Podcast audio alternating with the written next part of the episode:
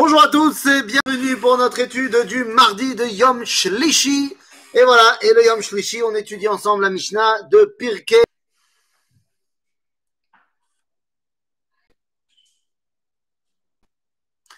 La 6 et la 7 qui étaient évidemment reliées. Et donc, dans certaines éditions, on avait dit que c'était la même Mishnah d'ailleurs. Autant vous dire que ça va être du lourd. Alors attention. Rabban Yochanan ben Zakkai, Kibel, Mi'ilel, Veshamay. Et là, il faut tout de suite se poser la question. Qui est Rabban Yochanan ben Zakkai? Rabban Yochanan ben Zakkai? Mais qu'est-ce qu'il fait dans l'histoire? Je veux dire par là que il a reçu de Hillel Veshamay. Aval, le problème de Rabban Yochanan ben Zakkai, c'est qu'il va être tout simplement, comment vous dire, il va être euh, un, une pièce rapportée. Je m'explique, histoire de ne pas commencer à, à, dire un peu n'importe quoi.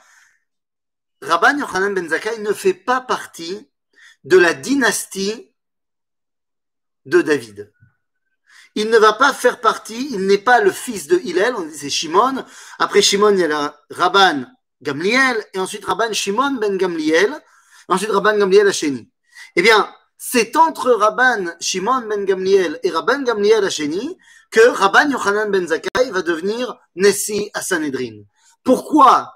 Pourquoi est-ce que tout d'un coup on met un mec au milieu de la transmission? Certes, il était l'élève de Hillel et Shammai, pas de problème, comme Shimon et Rabban Gamliel. Mais le problème, c'est que, eh bien, Rabban Shimon ben Gamliel, lorsqu'il devient Nassi à Sanhedrin, eh bien, c'est le moment de la guerre contre les Romains et il va se faire tuer dans le Mered Agadol, dans la grande révolte contre les Romains. Son fils n'est pas encore apte à prendre la Nessiout et donc, entre-temps, eh bien, ce sera Rabban Yochanan ben Zakkai qui va euh, être le patron du peuple juif. Et autant vous dire que Rabban Yochanan ben Zakkai est un personnage atypique, est un personnage extraordinaire. Rabban Yochanan ben Zakkai, ben est l'inventeur du judaïsme. Oui, oui, vous m'avez bien entendu. L'inventeur du judaïsme. C'est lui, Rabban Yochanan ben Zakkai, qui va tout simplement devoir constituer une religion à l'époque où la nation s'est effondrée. Rabban Yochanan ben Zakkai, d'ailleurs, euh, c'est un petit peu, un petit peu de chez moi. Hein. J'habite au croisement des rues Rabban Yochanan ben Zakkai et Rabbi Elazar Amodei. Donc c'est un petit peu chez moi. Rabban Yochanan ben Zakkai, eh bien, vit l'époque de la destruction du Beth Amikdash. Il vit l'époque de la destruction du Beth Amikdash et à ce moment-là, eh bien, il comprend en réel politique qu'il n'y a absolument aucune chance face aux Romains. Que faire à ce moment-là, puisqu'il n'y a aucune chance face aux Romains? Eh bien, c'est pas très compliqué on va prendre une décision. Alors le Talmud nous raconte l'histoire, il nous raconte que Rabban Yochanan Zakkai va se faire passer pour mort, pour que, parce qu'il y a le siège de Jérusalem, rien ne sort à part les gens qu'on doit être enterrés à l'extérieur de la ville. Donc se fait passer pour mort, on le met dans, un, dans une boîte, et ses deux élèves, Rabbi Eliezer, Yoshua, eh bien, vont le sortir de la ville, et lorsqu'il sort de la ville, il arrive devant Aspasianus Vespasien, qui à ce moment-là est le général envoyé pour euh, calmer Jérusalem et la détruire, eh bien, il arrive devant lui à ce moment-là, il sort, comme par miracle, de son cercueil, ça fait évidemment wow devant les Romains, et il dit à Vespasien, tu es César. À ce moment-là, Vespasien, il dit, ah bon, de quoi tu parles? Il y a un César à Rome. Au même moment, arrive un envoyé de Rome qui lui dit, César est mort, vive César, tu as été nommé César au Sénat de Rome. Incroyable Incroyable, Nahon. Tellement incroyable que César, Vespasien, lui dit, écoute, tu m'as fait kiffer, donc demande-moi ce que tu veux, je te donne. Et à ce moment-là, Rabbi Yochanan Zakkai va demander trois choses. Il demande un médecin pour Rabbi Tzadok, car depuis 40 ans, il jeûne pour l'avenir la, de Jérusalem. Il demande ne détruis pas la dynastie de David, qu'on ait toujours un espoir.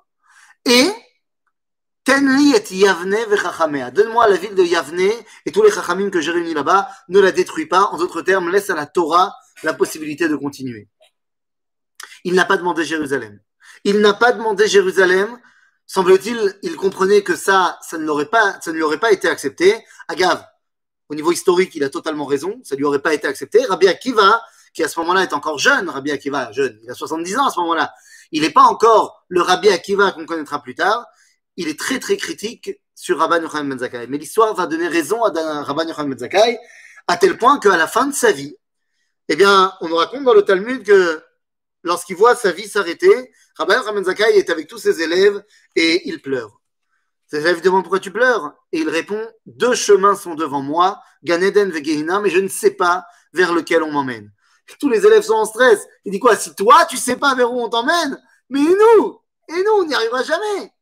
Il dit non, mais parce qu'il y a une chose qui, depuis des années, me, me une épée de Damoclès, là, je ne sais pas comment la gérer, c'est est-ce que j'ai bien fait de ne pas me battre pour Jérusalem ou pas? Et au moment de sa mort, il dit. Préparez une chaise car Chizkiyahu, le roi de Judée, mort il y a 700 ans. Viens me chercher, je vais être son voisin de palier au Gan Eden. Chizkiyahu melech était dans la même situation que Rabban Yochanan ben Zakkai. Lui aussi était assiégé par Sancheriv, le roi de la Assyrie, mais lui a décidé de ne pas, de, ne pas abandonner Jérusalem. Le fait que les deux soient assis à côté, alors qu'ils ont agi diamétralement opposément l'un l'autre, montre que Chizkiyahu avait raison à son époque, car c'était une époque de construction et il fallait ne rien lâcher. Rabban Yochanan Zakkai a raison à son époque, car il comprend que c'est une époque de destruction et qu'il faut, eh bien, tout simplement sauver ce qu'il y a à sauver. Alors, Besséder, on a compris, Rabban Yochanan Zakai, une fois que Jérusalem est détruite, que le Beth Amikdash est détruit, il faut repenser le judaïsme. Jusqu'à présent, le judaïsme était complètement centralisé autour du Beth Amikdash, autour de Jérusalem. En d'autres termes, il n'y avait pas de judaïsme, il y avait Torah. Il faut maintenant, eh bien, remasteriser, si vous voulez, notre rapport à Dieu avec une relation de souvenir. C'est ça le judaïsme. Le souvenir d'une véritable rencontre qui pour l'instant ne peut pas avoir lieu. Comment faire en sorte de ne rien oublier pour que le jour, le jour venu, eh bien la, rencontre puisse de nouveau avoir lieu. Donc ça, c'est Rabban Yochanan ben Zakkai. Ou Kibel Mihilel Veshamay. Ou Aya Omer. Et voilà ce qu'il nous dit. Et il parle directement au Talmud Chachamim. Il dit, Im lamad et Torah arbe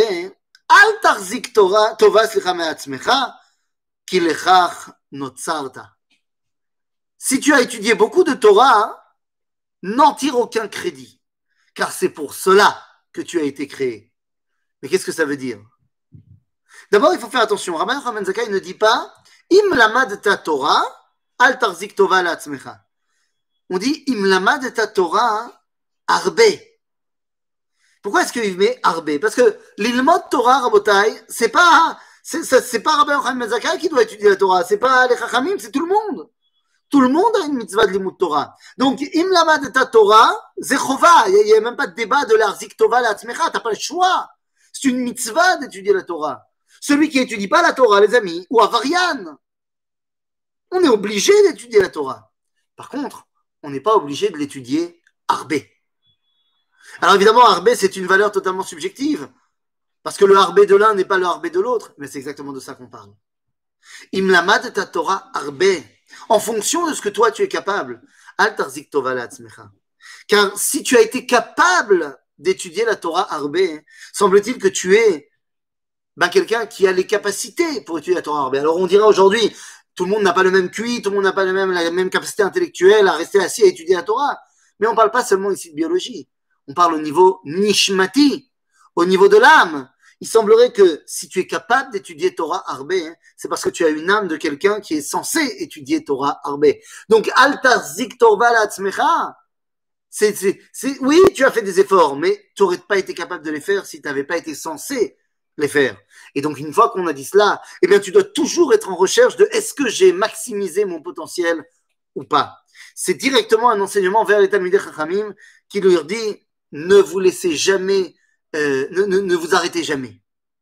Et pourquoi on a cette introduction? Eh bien parce qu'on nous dit Chamisha Talmidim Hayulo le Rabban Yochanan ben Zakkai. Il avait cinq élèves. Et là, c'est bizarre. Parce qu'on n'a jamais comptabilisé autant d'élèves par maître. D'habitude, c'est les zougotes qui ont enseigné à un autre zoug, c'est-à-dire un couple a enseigné à un autre couple. Shmaya et Aftalion vont enseigner à Hillel et. Shoot. Alors qu'est-ce que ça veut dire ici qu'on a cinq élèves? Non, comprenez-moi bien. Barour lachem, que Shmaya et Eftalion, ils n'avaient pas que deux élèves. Ils n'avaient pas que Hillel et Shammai, ils avaient des milliers d'élèves. Mais les deux par lesquels la transmission est passée, c'était Hillel et Shammai. Donc, tous ont eu plein d'élèves. Au moins cinq. Mais d'habitude, on fait passer la transmission par un couple d'élèves. Là, on a besoin de cinq. Lama. Pourquoi on a besoin de cinq élèves? C'est bizarre cette histoire. Non, c'est pas bizarre. Rabbi Ramen Zakai, on a dit, vient de mettre, va mettre au monde le judaïsme. Il doit donc recréer les piliers du peuple juif. Le peuple juif, c'est Abraham, Yitzhak et Yaakov, Moshe Aaron qui donnent la Torah ensemble, et David. David ou Shlomo qui amène la dimension de Malchut qui avait commencé par Yosef. C'est pour ça qu'on a ou Yosef et David, ou David ou Shlomo. La notion de Malchut. Voilà les cinq piliers. Abraham, Yitzhak Yaakov, les Torah et Malchut. Et donc, nous avons besoin de cinq élèves qui vont chacun d'entre eux prendre l'une de ces midot. Qui sont ces cinq élèves? Eh bien, on nous dit, Ve'eluhen, Rabbi Eliezer ben Orkenos, Rabbi Yoshua ben Hanania, Rabbi Yosef Cohen, Rabbi Shimon ben Netanel, Rabbi Elazar ben Arach. Voilà les cinq élèves de Rabbi Yochanan Zakai. Mais qui sont-ils? Ve'uaya Mone Shifram. Rabbi Yochanan Zakai a été capable de mettre le doigt sur ce qui était fondamental chez chacun des cinq. Quelle était la particularité de l'âme de ces cinq-là? Rabbi Eliezer ben Orkenos. Rabbi Eliezer ben Orkenos, qui c'est? C'est Rabbi Eliezer Agadol. Rabbi Eliezer ben on nous raconte sur lui plusieurs histoires dans le Talmud. On va nous raconter par exemple que quand il était jeune, il n'était pas un Talmud Racham, il n'étudiait pas la Torah, il travaillait dans les champs avec son père, Orkenos, qui était un très riche de la région de Jérusalem, et à chaque fois que son fils travaillait dans les champs, il pleurait, il était mort de larmes, mort de, chagrin. Et à chaque fois, son père, Orkenos, le faisait changer de travail. Il dit peut-être que c'est ça qui lui fait mal, peut-être qu'il va changer un autre. Jusqu'à ce qu'un jour, il lui demande, mais, mais enfin, Eliezer, qu'est-ce que tu veux? Pourquoi tu pleures tellement Et là, Eliezer, ben Orkenos lui répond, mais j'ai envie d'étudier la Torah. Son père lui dit, mais enfin, eh oh, tu as 28 ans, c'est trop tard. Donc marie-toi, fais des enfants et tu les enverras étudier la Torah. À ce moment-là, Eliezer ben Orkenos s'enfuit. Il va à Jérusalem et il va devenir l'élève de Rabbi Yochanan ben Zakkai et va devenir Rabbi Eliezer ben Orkenos. En d'autres termes, Rabbi Eliezer ben Orkenos est ce qu'on pourrait appeler un Baal Tshuva si on veut. C'est-à-dire qu'il a pris la Torah en cours de route. Sauf qu'une fois qu'il l'a pris, eh bien, il comprend que maintenant il s'intègre dans une tradition, il ne veut perdre aucune miette de cette tradition. On nous dira d'ailleurs dans le piquet de Rabbi Eliezer que Rabbi Eliezer, Leolam, Lo Amar, Shum Davar, Shelo Shama Mipirabo. Il n'a jamais rien dit qu'il n'avait pas entendu de son maître, Rabbi Yochanan Ben Zakkai. L'histoire raconte encore une fois que un jour, Orkenos, le père, bien plus tard, il était déjà venu Rabbi, Rabbi Eliezer, un jour, Urkenus arrive à Jérusalem. Il arrive à Jérusalem, il vient euh, passer quelques nuits chez Rabbi Yochanan ben. Lui est un des plus riches de Jérusalem, de la région. Rabbi Yochanan ben est le Nassi à Sanhedrin. Et à ce moment-là, en son honneur, Rabbi Yochanan ben fait en l'honneur de Eliezer, de, de fait un grand michté, un grand repas. Et il demande à Rabbi Eliezer, que son père ne reconnaît pas, grande barbe et tout, il dit Drosh. Et à ce moment-là, Rabbi Eliezer dit Mais enfin, Rabbi, tout ce que je sais, c'est de toi. Et là, Rabbi Yochanan Zakai dit Becholzot, Drosh. Et il parle et nous dit le Talmud, Rabbi Eliezer, que ce qu'il a dit, aucune oreille ne les avait jamais entendus. En d'autres termes, même les oreilles de son maître, Rabbi Yochanan Zakai, il n'avait jamais entendu ça. Pourtant, tout ce qu'il tout ce qu'il sait, Rabbi Eliezer, ça vient de lui. Mais qu'est-ce que cela veut dire? Eh bien, ça veut dire que l'élève est en vérité le Talmide n'est autre que le Meyaled du Rav. Comprenez bien. Le mot Talmide, en hébreu, ce sont les mêmes lettres que le mot Meyaled. En d'autres termes, le Talmide est celui qui fait naître son rabbin. Comment? Eh bien, tout simplement parce que ce que le Rav a enseigné, le Talmide a reçu, et il va le comprendre d'une certaine façon. Et lorsqu'il va le dire, eh bien, le Rav va se rendre compte tout d'un coup, ah mais, ah oui, c'est ça que je disais. Incroyable. C'est exactement ce qui s'est passé avec le Rav Anazir et le Rav Kook. Le Rav Anazir est l'élève du Rav Kook, et c'est lui qui va mettre en ordre et en mettre en place et imprimer Orot Kodesh, le livre du Rav Kook. Lorsqu'il le lit pour la première fois, hein, eh bien le Rav Kook dit à son élève, à Rav Anazir, en voyant ce que tu as écrit, je comprends ce que j'ai dit. C'est grâce à toi, mon talimide. Donc, Rabbi Eliezer ben Urkanus, il est bor soud chez Eino Me'abed Tipa. C'est quoi bor soud chez Eino Me'abed Tipa? C'est un puits qui est soudé, c'est-à-dire collé avec ce revêtement qui fait que aucune goutte d'eau ne va rentrer dans le, dans le sol. C'est-à-dire que c'est un puits de connaissances. Il a reçu toutes les traditions et il les garde et il n'y a rien qui va bouger. Rabbi Eliezer ben Orkenus. D'un autre côté, nous avons Rabbi Yoshua ben Hanania. Rabbi Yoshua ben Hanania, alors lui, on nous dit Ashrei Yeladeto. Mazé Ashrei Yeladeto. Bienheureuse soit celle qu'il a mis au monde. Lama. Mazé Asipur Eh bien, on nous raconte tout simplement euh, autant bon, voilà. Euh, Rabbi et Yoshua ben Hanania, sa mère, alors qu'elle n'était qu'enceinte de lui, eh bien, elle se baladait de Beth Midrash en Beth Midrash pour que son ventre entende des divrei Torah. Et lorsqu'il est né, eh bien, elle le trimbalait dans la poussette de Beth Midrash en Beth Midrash. Le Yerushalmi, il dit pas Beth Midrash, elle a Beth Mikdash. C'est-à-dire qu'elle l'amenait au Beth Mikdash et au Beth Midrash, alors qu'il était tout bébé. À quoi ça sert? À quoi ça sert? Ben, ça ne sert pas à ce que toi, ton esprit apprenne. Ça sert à ce que ta neshama baigne dans la bonne ambiance. En d'autres termes, Rabbi Yoshua ben Hanania, lui, il a reçu la Torah, mais pas en. Mais il a reçu la Torah, mais pas à la force de ses actions. Rabbi Eliezer, lui, c'est à la force de son étude. Après 28 ans où il n'a rien fait, il étudie, il étudie, il étudie. On va dire que Rabbi Yoshua ben Hanania, c'est à la force de sa ségoula. C'est sa neshama qui est baignée de Torah. Alors évidemment qu'il a également étudié tout ça, mais la grandeur de Rabbi Yoshua, c'est qu'il dévoile la qualité intrinsèque du peuple juif, cette neshama qui nous est directement reliée à Dieu. En d'autres termes, si on voulait utiliser le langage du Rav Kook, on dirait que Rabbi Eliezer, il est miprinat bechira, en fonction des actions que je fais, il est relié à Dieu, alors que Rabbi Yoshua ben Hanania est en mode ségoula, c'est ma neshama qui est reliée à Dieu. Rabbi aussi à Cohen, lui, il est chassid. Mais chassid. Chassid, c'est celui qui fait plus que midat adin. C'est-à-dire qu'il y a ce qui est obligé, et lui, il va faire en plus. L'ifnim mishurat adin. Mais c'est l'ifnim mishurat adin. Chassid, c'est celui qui fait plus que ce qu'on lui a demandé de faire. Parce qu'en fait, on lui a demandé d'être ou comme l'un ou comme l'autre. Je veux que vous compreniez de quoi je parle. Il y a deux grandes midotes qui sont les midotes du peuple juif. Din ve chesed. Chesed ve din. Dieu va dire à Abraham, enfin Dieu nous dit à nous, qu'il ne veut pas cacher à Abraham ce qu'il va faire à Sdom, car le but, le rôle de la famille d'Abraham, c'est les man et banav et beto acharav, la asot tzedaka ou mishpat. Donc tzedaka c'est chesed, mishpat c'est din. Nous devons être imprégnés de ces deux midotes. Le problème, c'est que ce sont deux midotes qui se contredisent. Et donc, on a besoin de la Mida Emtseit, celui qui fait le lien entre les deux. Celui qui fait le lien entre les deux, c'est celui qui est chassid. Parce qu'il y a le din de ce qu'il faut faire, et il y a moi, j'en fais un peu plus. C'est chesed en plus. cest je fais le din, mais je fais aussi le chesed. C'est l'union des deux. Abraham, ou kulo chesed.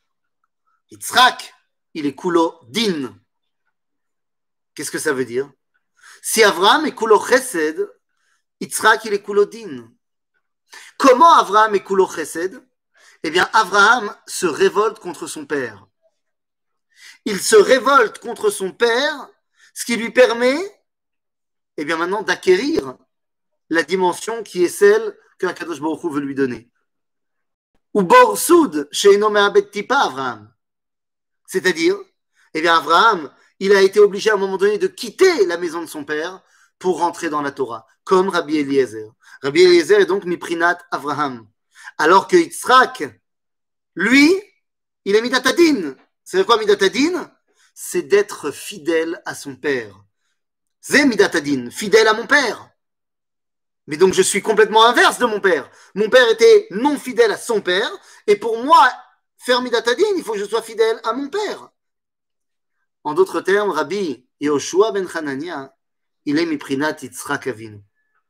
Et il nous fallait quelqu'un qui fasse la jonction entre les deux. Rabbi Yosef Cohen, Chassid, c'est Yaakov Avinu. Vous comprenez donc, on a dit que Rabbi Ramen Zaka est en train de remasteriser le judaïsme, et donc il doit avoir parmi ses trois élèves ceux qui sont les trois premiers piliers, Abraham, Yitzhak et Yaakov, en la personne de Rabbi Eliezer, Rabbi Yoshua et Rabbi Yosef. Après Rabbi Yosef Cohen, on dit Rabbi Shimon ben Netanel, Yerechet. Il a la crainte de la faute, c'est qu'il comprend qu'il y a une faute. Pour comprendre qu'il y a une faute, il faut savoir qu'il y a des mitzvot. Donc il y a des choses à faire et des choses à ne pas faire. C'est-à-dire que pour être Yerechet, il faut être passé par la Torah. Sinon, tu ne sais pas. En d'autres termes, Rabbi Shimon ben Netanel est Miprinat, celui qui nous donne la Torah, qui nous apprend à être Yerechet. Il est Miprinat Moshe Rabbeinu.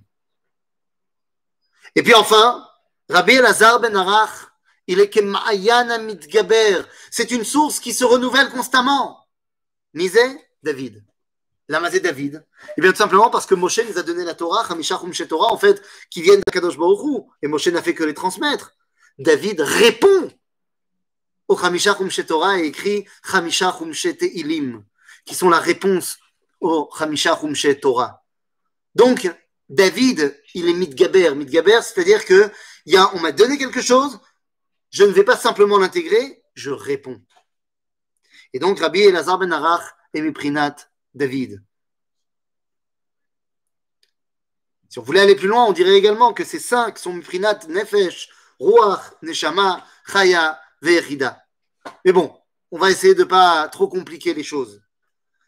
Dire Rabbi Ben Zakai, maintenant que tu sais qui sont mes élèves, alors, Ouaya Omer, אם יהיו כל חכמי ישראל בכף מאזניים ואליעזר בן אורקנוס בכף השנייה, מכריע את כולם. C'est-à-dire, si tu mets tous les rabbins d'un côté, Rabbi Eliezer ben Orkenos de l'autre, c'est-à-dire celui qui a toutes les traditions et qui n'en perd pas une, ça fait pencher la balance en son, dans son, de son côté. Abba Shaoul Omer, nananananana, Abba Shaoul Omer, אם יהיו כל חכמי ישראל בכף מאזניים ורבי אליעזר בן אורקנוס עמהם, ורבי אליעזר בן ערך, si tu mets tout le monde d'un côté, Rabbi Elazar ben Arach, la balance pense dans son côté. Donc en fait, la marloquette, c'est quoi C'est ce qu'il vaut mieux être ce qu'on appelle Sinaï ou Oker Harim. C'est un débat dans le Talmud. Est-ce qu'il vaut mieux être Sinaï ou Oker Harim Il y avait des Chachamim qui étaient appelés Meprinat Sinaï. C'est quoi Sinaï Ils avaient les Massorot depuis Sinaï. C'est-à-dire qu'ils avaient toutes les traditions, ils connaissaient plein, plein, plein, plein, plein d'infos par cœur. Oker Harim, ils avaient moins les informations, mais ils avaient tellement une tête qui était capable de bien étudier, de bien dévoiler les choses, qu'ils prenaient deux montagnes et les brisaient ensemble pour en sortir les graviers. En fait, ça veut dire quoi? Ça veut dire qu'ils étaient capables par leur cerveau et leur étude de retrouver les traditions qu'ils n'avaient pas eues à la base. Donc la question est de savoir qu'est-ce qui est mieux, Sinaï ou Oker Harim? Eh bien, Rabbi Hamed Zakai dit Sinaï. Abba Shaul dit Oker Harim. Est-ce que c'est mieux d'être un bord soude qui a toutes les traditions qui n'en perd pas une miette ou d'être celui qui est constamment en chidouche